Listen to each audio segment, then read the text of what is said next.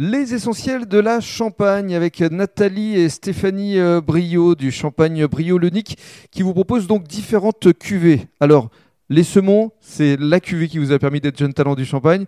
Juste en quelques mots, est-ce que vous pouvez nous présenter cette cuvée, Nathalie? Euh, alors, c'est la cuvée emblématique de la maison créée par notre père. Euh, c'est une euh, cuvée à majorité chardonnay, 70% chardonnay et 30% pinot noir. C'est une cuvée qu'on fait vieillir minimum 3 ans dans nos caves. Et voilà, c'est une cuvée plutôt sur de la fraîcheur, euh, sur des arômes évidemment de fleurs euh, et aussi des arômes un peu d'agrumes. Alors, il y a eu deux autres cuvées qui ont également été euh, primées récemment. Il y a eu le blanc de blanc et le rosé? Alors, le rosé, il est euh, médaille euh, d'argent du concours des vignerons indépendants 2020. Et euh, on a aussi une médaille sur le, le blanc de blanc des vignerons indépendants de 2019, médaille d'or pour cette cuvée-là. Ça a quand même été une bonne année pour vous. Oui, oui, Hein oui, pas mal, pas mal.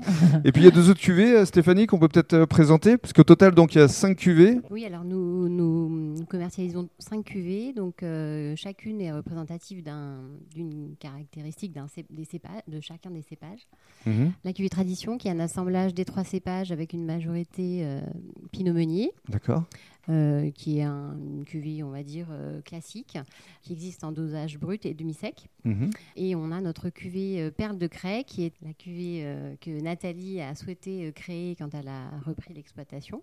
Et c'est une cuvée à majorité Pinot Noir. D'accord. Voilà pour ce qui est de la présentation des cuvées. Dans le cadre du troisième podcast, on va vous détailler les différents coffrets qui vous sont proposés durant ces fêtes de fin d'année.